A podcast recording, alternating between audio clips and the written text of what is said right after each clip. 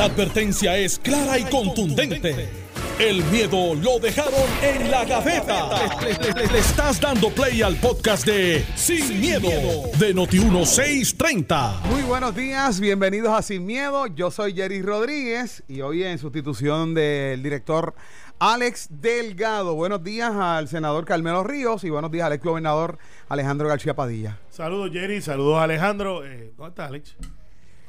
Muy buena pregunta. No, no fue al CrossFit. debe estar Fue al CrossFit. ¿Fue? Fue- Fue. ah, ahí Fue. está, Bueno, ahí fue. está. Ah, pues está ahí allí. está, ahí está. No, no, está todavía en el camerino allí. Bueno, no, no, allí no, no, nos moli- molieron allí. Buenos días, Jerry, Sí, y buenos días a todo el país que nos escucha.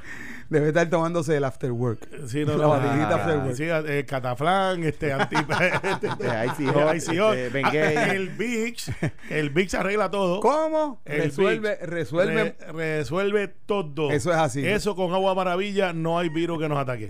Y al colado superior 70 con Malagueta. con malagueta eh, puesto en la espalda, así de. Y cuando te bañaban con la fiebre, que te daba fiebre, y te dejaban darte un bañito de alcoholado, por lo menos en casa, Así era. y, y te dejaban desde el pelo, y después el pelo se ponía tostado. Oh, Por eso, yo tenía lacio, pero después de tanto alcoholado, mira cómo me puso. Sí, te iba a decir algunas cosas no cambian. Viste, siempre tira para el monte. Siempre tira para el monte. long lasting.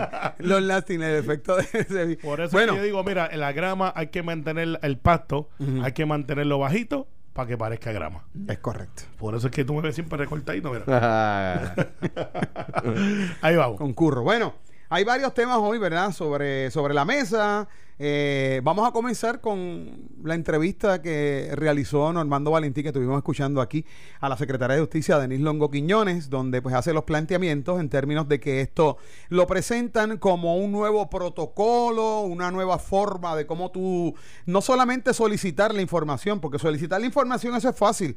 Cuando yo solicito algo y voy a una oficina a solicitar algo, eso me toma segundos únicamente en solicitarlo. La respuesta, la entrega, qué es lo que se pretende con esto, el análisis de muchas partes con relación a esto y vimos que la secretaria insiste in- y persiste en, en- en poner en vigor este tipo de reglamento para darle información. Obviamente nos afecta a los periodistas, le afecta a todo aquel que en un momento dado vaya a realizar una investigación.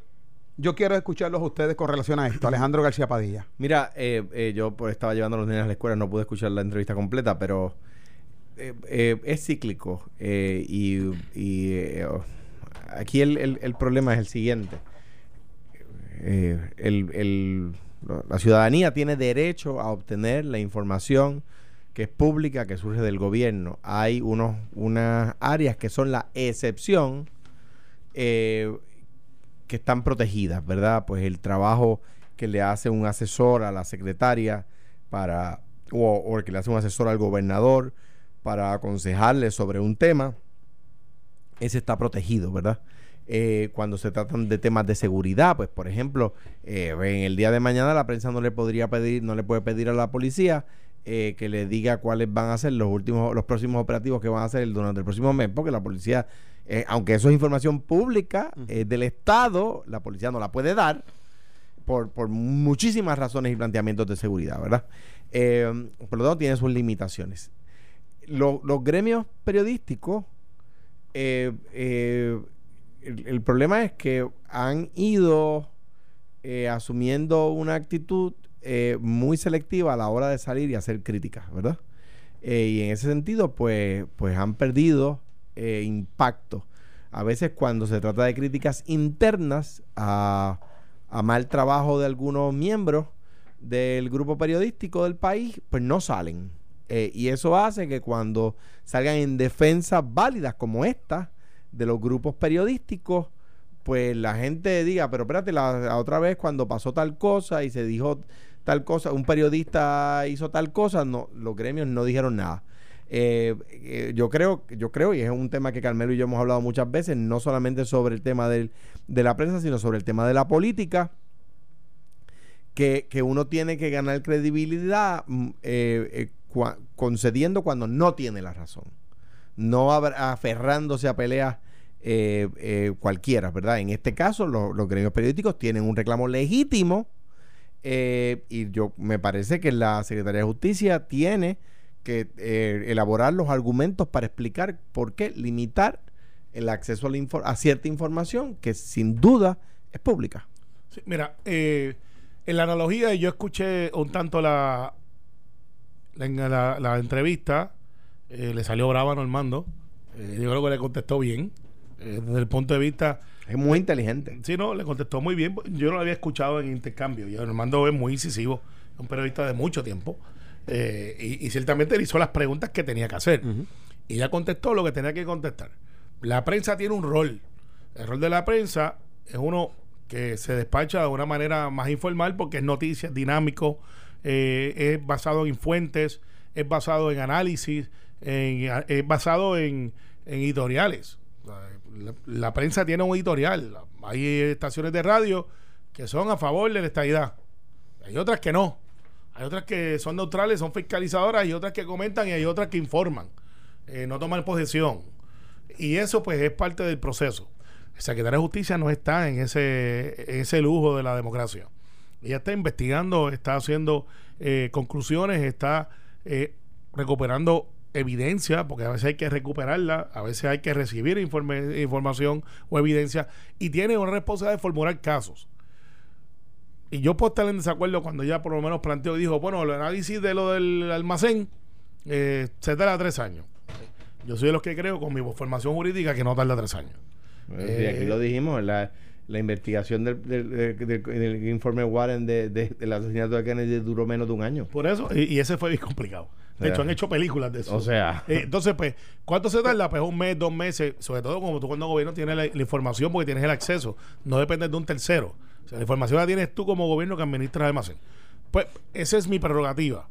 Pero a lo mejor el investigador dice, bueno, lo que pasa es que yo tengo que hacerle una deposición al que hizo el contrato, al que lo administraba, al que depositó, al que supervisó. Y eso pues puede tomar un tiempo. Tres años no. Pero lo que yo quiero plantear con esto es que ella contestó bien. Ella dijo, mire, lo que pasa es que mi rol es diferente al suyo.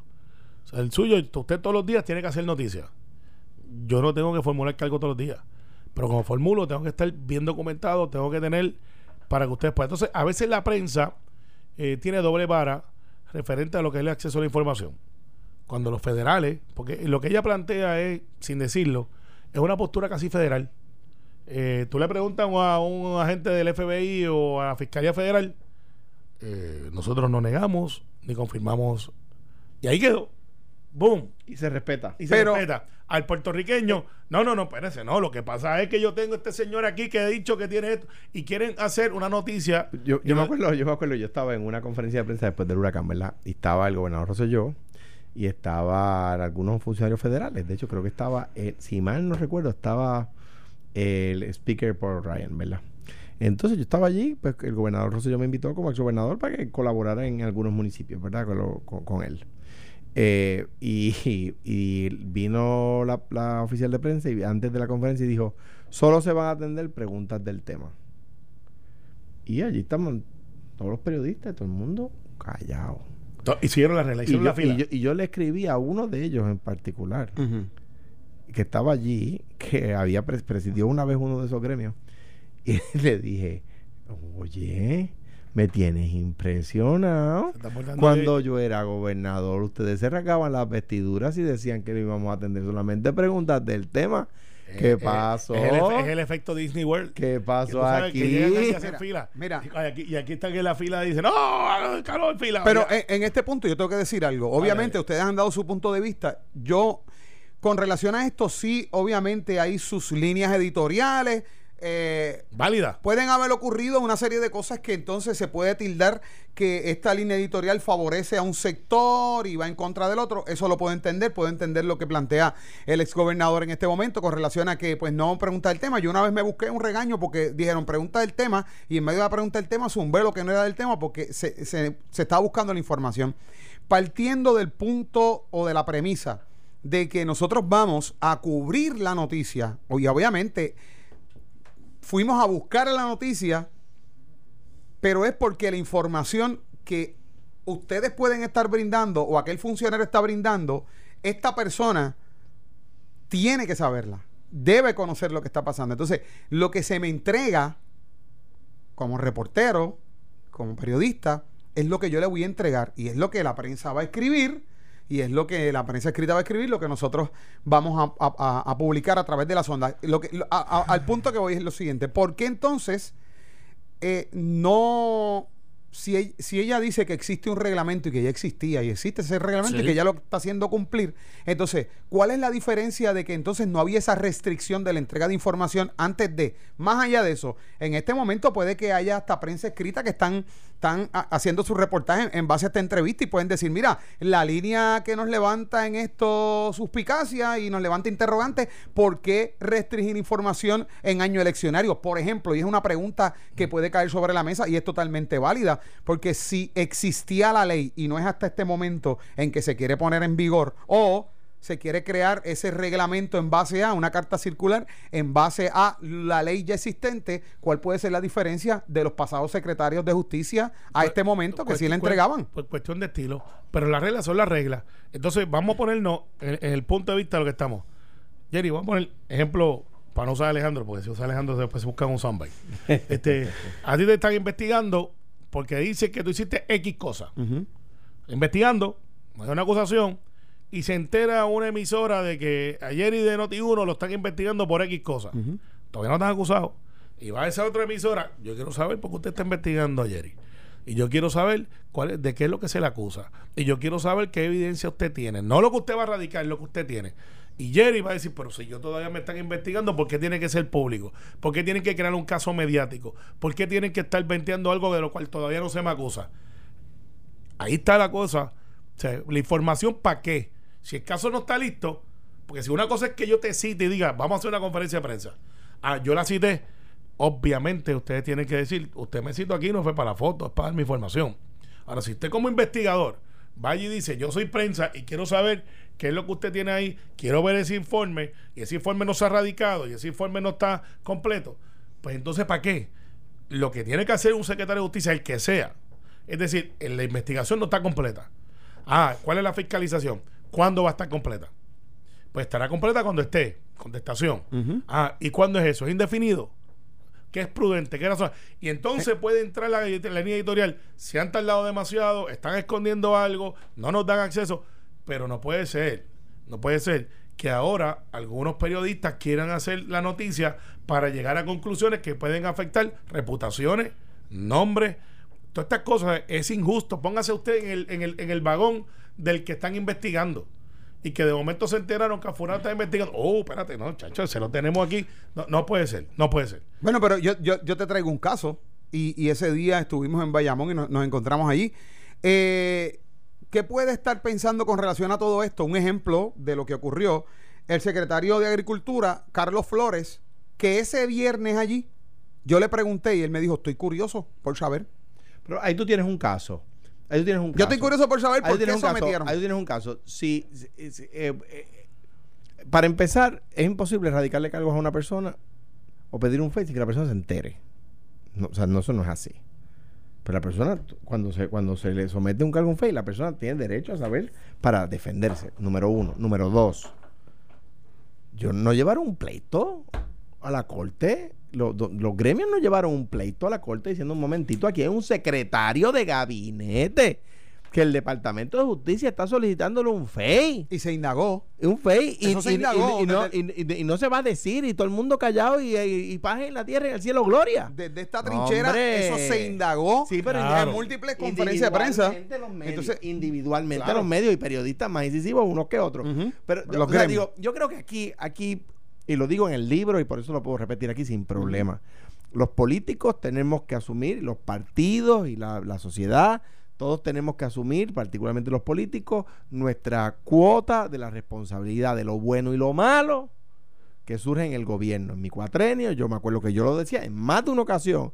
Sí, sí, hago conferencias para responder por lo bueno, también tengo que responder por lo malo, aunque no haya sido yo. No, mandaba Ah, Jesús Manuel. que, que el, que, el, que el de, que el del, que no, no mandaba a Jesús Manuel, contestaba Ahí yo. ahí va Jesús Manuel. El de, el de, si pasaba algo allá en un, en, un, en un legislador o un pueblo, yo decía, este es mi gobierno y la gente va a asumir que es mi responsabilidad. Ahora bien, o sea, dicho eso, yo creo que los medios y la prensa también tiene que asumir su cuota de responsabilidad de a dónde ha llegado el país. Sí, también, porque hay veces que tratan igual lo que es distinto y fingen balance y fuerzan balance. Y hay veces que no se atreven a llamar a las cosas como son. Y hay veces que se ponen superficiales. ¿Eh? Y ahí, ah, pero la madre del que haga un periodista rectificar y No, no decir me equivoqué, no la madre, eso no sucede. Y algún día en la historia, la, esta gente no es tonta, la gente sabe. Y la gente sabe cuando el titular no tiene nada que ver con la noticia. Y eso pasa en todos lados. A O sea mí- que, a mí me pasa todos los días. o sea, lo- lo- los políticos tenemos que asumir nuestra cuota. Y quizás sea la principal. Pero, pero- y yo, yo algún día me cansaré. En el, en, el, en, el, en el libro me convencieron personas buenas de que no dijera los nombres. Pero yo, mira aquí, yo lo, lo vuelvo a decir. Hay periodistas que cobran por poner un tweet. O sea, eso es verdad. Y de, de repente son puritanos y, y, y- y cabildean por el nombramiento de la esposa y en el gobierno. Y cuando tienen un problema en el centro médico, llaman para que lo atiendan más rápido. Carmelo Río no se solariza con las expresiones vertidas. Pero si es que es la verdad, hermano. Es la verdad. Yo, yo te entiendo. Miren, miren, miren, miren este punto. Eh, va- voy a, voy a, a darle seguimiento a lo Pero, que, la- al, la- al lo- planteamiento lo- tuyo. Los que nos escriben. eh, que, Carmelo. Que, que tienen los nombres. que Algún día. que diga los nombres. Algo- algún día. Que tienen los nombres. Bueno, pero el, el- el ejemplo que tuviste conmigo, pues simple y sencillamente, si hay una investigación en contra de Jerry Rodríguez y X emisora fue a buscar que le diera el periodista, pero díganme qué está pasando con Jerry Rodríguez. Lo peor, en el peor escenario que puede pasar es que ellos digan, pues mira, no voy a escuchar más a Jerry Rodríguez. Pero cuando se trata de un funcionario público, cuando se trata de un político, cuando se trata de un candidato que posiblemente va a correr y estamos en año eleccionario, ahora mismo, si el retomo el ejemplo que pusimos ahorita de, de Carlos Flores con relación a- a- ¿verdad? Ok. Él mismo no sabe. Entonces, pues yo quiero, yo quiero saber, porque si yo estoy dentro de ese electorado que está indeciso, que tiene el oído en tierra para saber, pues yo tengo, yo debo tener unos criterios. O sea, aquí hay una persona o un funcionario, en- vamos directo, a- a- aquí hay una gobernadora que se deja llevar por una información que le llega para entonces someter, querer someter una investigación sobre una persona que a su vez no le ha dicho a esa persona de qué es la investigación. Lo que pasa es, es diferente la figura de Jerry a la figura de un funcionario No, público. no, pero mira, eh, y comprendo tu punto, pero mira, mira el hecho como es. ¿Qué es una investigación? ¿Qué es una investigación? ¿De dónde surge una investigación? Carmelo Río y dice, oye, Jerry Rodríguez, yo lo vi los otros días y andaba con una lonchera de Noti1. ¿De verdad? Sí. Ah, Ok, pues vamos a investigar eso. O sea, una investigación es que alguien activa de que ah, tiene el conocimiento de un evento De un evento. y que ese evento merece ser investigado porque hay, hay posiblemente una violación dentro de las normas establecidas. Pues entonces no es una acusación. Hasta un mal uso Eh, de las eh, contribuciones eh, que yo pago. Es, es una investigación. O sea, no es un juicio. Eh, ok, ¿usted vio a Jerry Rodríguez en Bayamón? Sí. ¿Andaba con Carmelo Ríos? Sí, estaba allí. Estaba en la feria agrícola. Sí, está. Mire, ¿qué, ¿y qué hacía? Pues andaba con un bache. ¿Y qué es el bache? Ah, no, digo no. Eh, ah, ok. Pues ya es una investigación. No hay una expectativa dentro de ese proceso, a mi entender, de que yo tenga que divulgar lo que es la investigación porque usted no está investigando conmigo. Está investigando el que está investigando. Entiendo tu punto. Exacto. Vamos a hacer una pausa y ya mismo regresamos con más acá sin miedo. Estás escuchando el podcast de Sin, miedo, de Noti1630. Bueno, estamos de regreso acá en Sin Miedo. Yo soy Jerry Rodríguez. Alex Delgado, según Carmelo Ríos, se quedó haciendo crossfit o, No, no, o él recuperándose. él empezó a hacer Etapa de recuperación. Tú sabes, cuando tú haces mucho Terminó ejercicio- primero que yo y tengo que decir. Claro, pues ¿Sí? él- porque a mí lo malo se pasa rápido y después se sentó y dijo, Y cabe señalar que el senador Carmelo Ríos también mencionó elementos como relajantes musculares, antiinflamatorios. Y- y Vicks con eh, agua un, maravilla. ungüento, ungüento y otro tipo de artefactos. Bueno, saludos para, a- para Alex. Qué bueno que usted está ahí. Óigame, estamos tocando un tema y acabamos de tocar uno de los temas que surgió, ¿verdad? Esta mañana, la entrevista con la secretaria de Justicia, Denis Longo Quiñones, y la entrevista que le realizó el compañero Normando Valentín. Ahora quisiéramos hablar brevemente del Código Civil en esta línea. Ayer, Notiuno se tiró a la calle, fui y eh, comencé a preguntarle a la gente porque eh, se está discutiendo lo del Código Civil. Obviamente, quiero tocar este tema a vuelo de pájaro rapidito, eh, porque se pospuso y demás y la gobernadora lo va a revisar. El punto que tal vez me gustaría que resaltáramos es que fui a la calle y me di cuenta que la mayoría de la ciudadanía no sabe lo que es el Código Civil. Y se está, discutiendo algo que entiendo que es muy importante, que tiene dentro de sí eh, unos puntos bien neurálgicos donde está polarizando la sociedad en sus posturas, pero la gente como tal, muchos de ellos no saben lo que es el Código Civil. Yo le voy a explicar en lo que me costó tres años de escuela de Derecho en menos de un par de minutos. Estoy loco por oír esto. Sí, el Código Civil es lo que, grabando, eh, eh, eh, el Código Civil es lo que usted vive día a día. Eh, eh, es el- la manera es un conjunto de normas sociales que se componen donde están los contratos. Cuando usted hace un contrato para alquilar un carro, para comprar un carro, comprar una casa, eso es el Código Civil. Regula la vida desde que uno nace Hasta que desde fallece. vive completamente. Y- o sea, están los derechos del niño, cuáles son. De sucesiones, de- todas las Hasta cosas. que uno se muere, la O, herencia. o sea, usted vive, usted es un código vivi- un código civil viviente. Tiene personajes. Sí. El Código Civil es como una novela. Tiene el buen padre de familia o el hombre prudente y razonable, o la persona Todo. prudente y razonable, y tiene, y tiene el, el negligente, que es el villano, ¿verdad? Desde que usted nace desde y ahora, y ahora reconoce hasta que antes que usted nazca. Entonces, no, ¿cuál- no, no, no, no, ahora no. Sí, lo No, reconozco. dices- tú Bueno, dices es que el propuesto, el el propuesto. Ahora cosas ujú. antes de tu nazca. Entonces, ¿qué pasa? Estas son las tres controversias que yo identifico que algunas son amañadas y de mala fe. La primera, vamos a bregar con lo de transgénero, que es eh, el gender. Pues lo que plantean el grupo es, eh, Cava, creo que es, es que la, el Código Civil los expone a que ellos tengan que entonces decir eh, que ellos cambiaron su sexo o su género, porque no un sexo. Publicarlo. género. Publicarlo. Falso. Falso. ¿Por qué es falso? El Código Civil no plantea lo que ya es un carácter administrativo, que es que Carmen Orio nació varón, decide que va a cambiar y de momento va allí el registro demográfico y le dice, ok, busque mi certificado de nacimiento. Ah, usted nació varoncito. Ah, muy bien. Pues yo no soy varón. Yo me siento que yo soy del gender, el género femenino. Pues entonces lo que hace dice, bueno, yo no puedo cambiar la historia de que usted nació varón, pero lo que sí puedo hacer es una anotación de que usted de ahora en adelante, dentro de su género, es femenino. Pero hoy una persona puede ir y cambiarlo a femenino sin la anotación. Igual que el pasaporte. Digo, por aquello de verdad de que de- no estoy hablando de Carmelo, pero estoy hablando allí. Carmelo tiene algunos amigos, compañeros de trabajo que son los más americanitos y que siguen. Por ejemplo, hay gente que sigue a Ronald Trump. Todos, todos somos Pues, americanos. pues, pues, bien, eso pues- puede pasar a cualquiera. pues, pues el pasaporte. En el pasaporte de los Estados Unidos, alaba lo que vive. Alegría bomba. Usted puede ir allí y decir, mire, cambie eso ahí que dice masculino, ponga femenino. Ay, pero- y lo cambian pero- sin, pero- no ponen una anotación. Sin ningún escollo, sin no sin pregunta. ningún escollo. Ok, pues, eh, ok, perfecto. Ese es el argumento que trae Alejandro. Yo te voy a traer lo que dice el código y los que se están quejando por ahí innecesariamente. El hecho histórico es que usted nace como usted nace. Y eso lo escoge Dios y sus padres en el momento que lo concibieron. Y lo que se hace es una votación diciendo esta persona nació de un sexo y ahora se va a conocer por otro.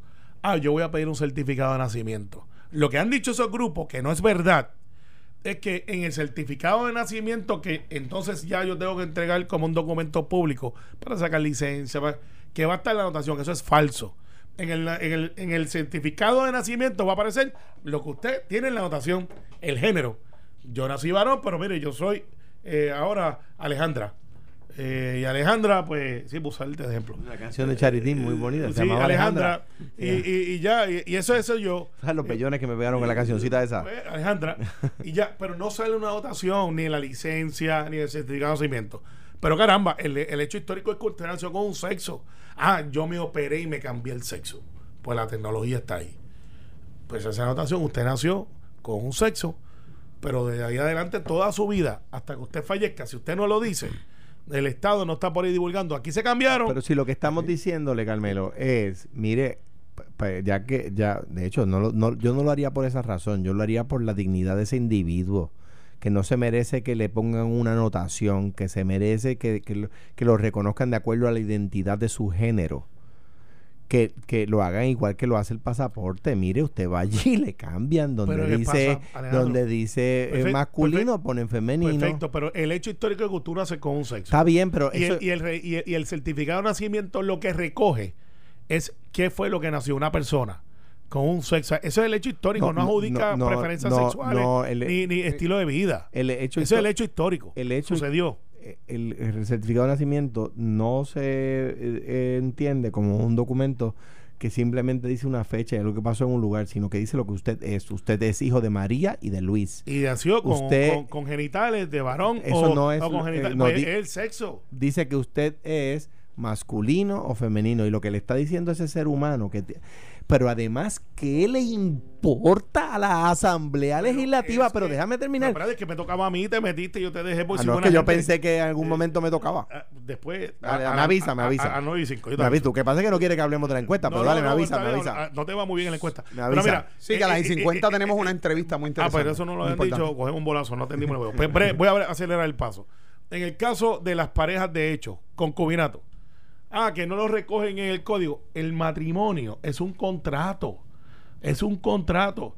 Y está regulado en el código y te dice, y entonces ahora no dice hombre y mujer, ahora dice persona jurídica. Ya, aborto, para terminar, esta es la tercera que El código civil está hecho exclusivamente para los que quieren tener, no para los que abortan. El código no altera en lo más mínimo el concepto de aborto reconocido por la jurisprudencia federal. Y para terminar, por los que están por ahí divagando, ninguna parte del código está en contravenio con la jurisprudencia federal ni estatal. Es falso. Y por último, 20 años de revisión del código y para que estén más claros, este código no lo hizo Tata Charboniel, ni Carmelo Ríos, ni Tomás Rivera Chat. Lo hicieron profesores como Ramón Antonio Guzmán, le eh, hicieron años de trabajo, más de 15 años, de todas las ideologías y recoge lo que son las normas de convivencia establecidas por los puertorriqueños. Yo creo que y, Ricky Martin y ninguno de los que están por ahí, ahora va Alejandro, te voy a dar dos minutos. Eh, ninguno de los que están por ahí criticando a Ricky Martin, al astro boricua, se le envió una carta para que él y su grupo de abogados sometieran enmienda. Ninguno lo hizo. al grupo acabe 15 eh, vistas, ninguno compareció con lo que plantean ahora. Entonces, vamos a seguir. No. y a la gobernadora en diciembre se le dijo: aquí está el código, haga los comentarios. Tiene cinco días más. Yo creo que la gobernadora, igual que con el Código Civil, tiene, con el Código Electoral, tiene razón en no firmar un documento que no va por consenso y yo soy el que más duro la va a criticar. Si, si, si echa para atrás, porque la verdad es que esto no es por consenso, igual que el Código Electoral. Número uno, no se casan personas jurídicas, se casan personas naturales. Y si el código dice que se van a estar casando personas jurídicas. naturales, perdón, me equivoqué. pues, pues pues son, pues, si dice personas naturales, pues se pueden pasar personas del mismo sexo. Ahora bien, en cuanto al, al tema de, de, la identidad de género, ¿qué le importa? Pero ¿qué le importa a los legisladores cuál es mi identidad de género? No le importa nada. ¿Cambia el derecho? No, no lo cambia. ¿Cambia la realidad contractual del ser humano? No, no la cambia. ¿Cambia la potestad de heredar o ser heredero? No, no lo cambia. ¿Qué le importa? Ese es el gobierno conservador. Para aquellos que dicen que somos iguales, para aquellos que dicen que somos guineos del mismo racismo, ahí tú tienes el, el, gobierno conservador actuando, metiéndose en la vida de la gente. No solamente en la vida, en los genitales de la gente. O sea, ese es el colmo del, del conservadurismo. Ah, pero ¿qué? ¿qué? ¿Qué es lo que pasa? Que allí los que van a hacer la invocación al principio no solamente hacen la invocación, los que hacen la invocación son los que legislan. Esa es la verdad. Que o sea, entonces le imponen la religión como si eso fuera a salvar a alguien. Mire, si, si la fe es impuesta, no sirve de nada. No sirve de nada. Si usted le impone a una persona cómo actuar, esa, esa manera de actuar no ni contribuye ni aleja a esa persona de su salvación, porque la, salvación es una relación de la persona con Dios, esa no es la relación de la persona con el colectivo. Yo tengo que ser con el colectivo como el Señor me pide que lo sea, que trate al de al lado como trataría al, al propio Señor Jesucristo. Esa es mi fe cristiana. ¿Qué le importa al legislador la identidad de la persona? No le importa para nada. ¿En qué me afecta a mí, Alejandro García Padilla? A nada. ¿En qué le importa a Carmelo Río que la persona en, su, certificado de nacimiento, en vez de donde dice M, diga F? Pues no, no le afecta en nada. Y a Jerry, en nada. Y a usted que me oye, en nada. En nada. No le afecta en nada. ¿Por, por qué meterse en la vida de las personas? Pues mire, si vamos a seguir a los americanos en todo, síganos en lo bueno en el pasaporte, usted va y lo cambia, punto y acabó. ese fue el modelo que yo utilicé para cambiar la licencia de conducir, que el PNP se oponía bajo Luis Fortuño, la derecha, los conservadores, los que no somos iguales. Ah, no, no, no puede cambiar la licencia de conducir. Ah, ah, no, pero ¿por qué no? Si, lo, si en el pasaporte también lo puede cambiar. Es que, es que eh, eh, es la pelea boba. Yo no sé por qué estamos en esta pelea. No, eh, estoy en diferencia con porque Alejandro. No tiene, porque obviamente Pero, pero yo creo que es que el Estado no es que se está metiendo, es que el hecho histórico, tú naciste como naciste, Pero pero, es que- el Estado te está proveyendo para que tú escojas. Pero que vayan a la facultad de historia, los que quieran ver estudiar la historia. Pero ¿qué tiene que ver que el Estado, que mi certificado de nacimiento reconozca mi identidad de género? ¿Por qué se oponen? O sea, ¿cuál es la razón? Ah, porque es que queremos eh, hacer eh, que el, el- el- el- el certificado de nacimiento ilustre el hecho histórico. Eh, por- ¿Y no. qué, es lo que, qué es lo que afecta que esté la anotación ahí en Nada. ese certificado? En- Nada. En, que- en la privacidad. que no reconoce su identidad de género. Además, además uno tiene que ir a la corte en, en no, otro. no, ya no, ya no. Lo, lo eliminaron. Pues qué bueno. Eso es algo bueno. que Bueno, tenemos, tenemos unos minutos y no quisiera pasar por alto el tema de la encuesta. de lujo, de lujo por ahí. que Sí, tengo, sí, sí. esto es Grandes Ligas. Eso ya mismito usted va a ver de qué se trata. Tenemos una muy interesante entrevista. Las encuestas sigue dando de qué hablar. Lo que está pasando Partido Popular Democrático, aún lo que se habla de la situación y lo que salió acerca de la imagen del presidente del Senado, que ayer en Análisis 630 con Quique Cruz, él dijo que le va a dar otra pela al periódico El Nuevo Día. Mira, eh, ¿Quién? eh, Tomás Rivera Chávez. Mira, eh, ¿tiene grabadora ready? Sí. Ale- eh, La alegría de Eduardo Batia de ayer en la encuesta, eh, hoy es la alegría de Caballo Capau. Este, porque le duró poco, le duró poco. Eh, ayer él estaba en una caravana, estaba streaking por ahí, ¡Woo! Gané, eh, Carmen, adiós, Charlie, nos vemos. Y hoy, ah, otra vez fría. Pierde con cualquiera, ¿sabes? Todo menos Eduardo. Todo menos Eduardo. Pues así que hoy no debe estar muy contento, a menos que usted no sea Cirilo Tirado, que maneja la campaña de Charlie, que en la encuesta dice, bueno, pues yo quizás estoy tercero, yo no lo veo ahí, yo lo veo segundo. Eh, yo quizás estoy tercero, pero cuando me compras con el PNP, cojo igual de pela, cojo igual de pela. Así que Alejandro, defiéndete de esa ahí, este... Mira, yo como, como el día, el primer día de la encuesta dije, yo no puedo venir aquí a, a matar a la encuesta porque va a decir cosas buenas y va a decir cosas malas. Y en mi caso, cuando yo era candidato a gobernador, la pegaron al chavo. Pues ahora yo tengo, ahora yo puedo decir, mira, yo creo que una, en- en- podemos guardarla. Es más, hoy estamos a cuánto? Hoy estamos a día 5 de marzo. Jerry, vamos a hacer una cosa, vamos a guardar esa encuesta. Sí. Y vamos a... ¿Hasta a- cuándo? ¿Hasta cuándo? hasta el 6 de marzo. Hasta el 6 hasta de el 6, marzo. hasta el 6 de noviembre. No son las elecciones el 3. No, no, hasta el 4 de es que noviembre. Ellos van a hacer unas tres días antes, se empata la cosa. Pero vamos, vamos a hacer, Eh. vamos a discutir esta encuesta el 4 de noviembre. Era- ah. Yo creo que, que afirmar que hay un partido con 20 puntos de, sobre el otro, pues no es correcto. Lo que sí dice, si fuera yo a creer, como dice Carmen, me gustó la, la respuesta de Eduardo Batia en cuanto a lo que se, en cuanto tenemos invitados de lujo, Sí. en cuanto a lo que se refiere a que eh, invita a los puertorriqueños a, a pensar que un, puertorrique, un Puerto Rico distinto a aquel que tenemos con el gobierno actual es posible. Yo creo que es una respuesta elocuente. Al maestro, saludo al maestro que nos está visitando. No voy a adelantar aún para crear Sí, alguna expectativa. vamos a tener aquí. Este, yo lo que me parece es que si el PNP adjudica que por la encuesta ganan, tienen que adjudicar que, y aquí tengo a la gente, a los amigos de Wanda Vázquez escribiéndome, A la gente 003 de Fortaleza. que tienen, tienen que adjudicar que según esa encuesta, a los amigos PNP que nos escuchan, un candidato del PNP tendría mayor ventaja sobre el Partido Popular que otro. Ya, ya, No, y- esta, y- y esta ese última, es- estamos a segundos, estamos a y- segundos, y- nos y- quedan y- segundos, pero, Wanda pero yo no puedo eh. dejar pasar esta pregunta. Ex gobernador Alejandro García Padilla, Rating. Por, Ya. por- hasta ahora, lo, lo re- lo re- Wow. Alejandro Carmelo no Rating. pierde un tie- no Rating. pierde tiempo. Más malo que la En base a lo que hasta ahora tenemos en la encuesta, ¿qué, qué puede pasar? Rápido, un, un par de segundos. Yo, pero yo creo que, yo creo que la, la encuesta no habla de lo que va a pasar en las elecciones. ¿No? Si, lo que, si las elecciones fueran hoy, en marzo, no es, no es, nunca ha sido real. Si las elecciones fueran hoy, en marzo del año 2012, yo ganaba como por 200 mil Ah, pues. Carmelo, no tienen, no pueden No, celebrar. Alejandro Rating, te lo estoy diciendo. eh, todo menos Eduardo. y gané, y gané por 13 mil. Lo que Mira. quiero decir es que utilizando, que digo que la encuesta del Nuevo Día la pegó en mi elección al chavo. Sencillo. Si en, en marzo yo ganaba por 200 mil votos Aquí hay y alguien- gané por 13 aquí mil hay en alguien que noviembre. canta. El jingle sería Jalda abajo Ay, al mi Partido. Popular. Eso quisieras tú. Bueno, va- Jalda abajo. Pero, al- pero es partido, ustedes no Va- tienen partido. Tenemos. Vamos a- y ¿Dónde es el fuerte. comité? ¿Dónde es el comité? Ah, te voy a invitar. Esta- Vamos a abrir. esta- Vamos a abrir. ¿No tienen comité? ¿Quieres conmigo. Esta, la, esta la, continuamos mañana. Esta la continuamos mañana. Gracias a ambos por haber estado acá. Vamos de inmediato a acomodar por aquí al maestro Roselín Pavón. También Pavón, está Edgardo Huertas con nosotros. Estos sí saben de música. Sí. Así que mañana continuamos esto. Esto fue, el podcast de Sin, miedo, miedo, de Noti1630.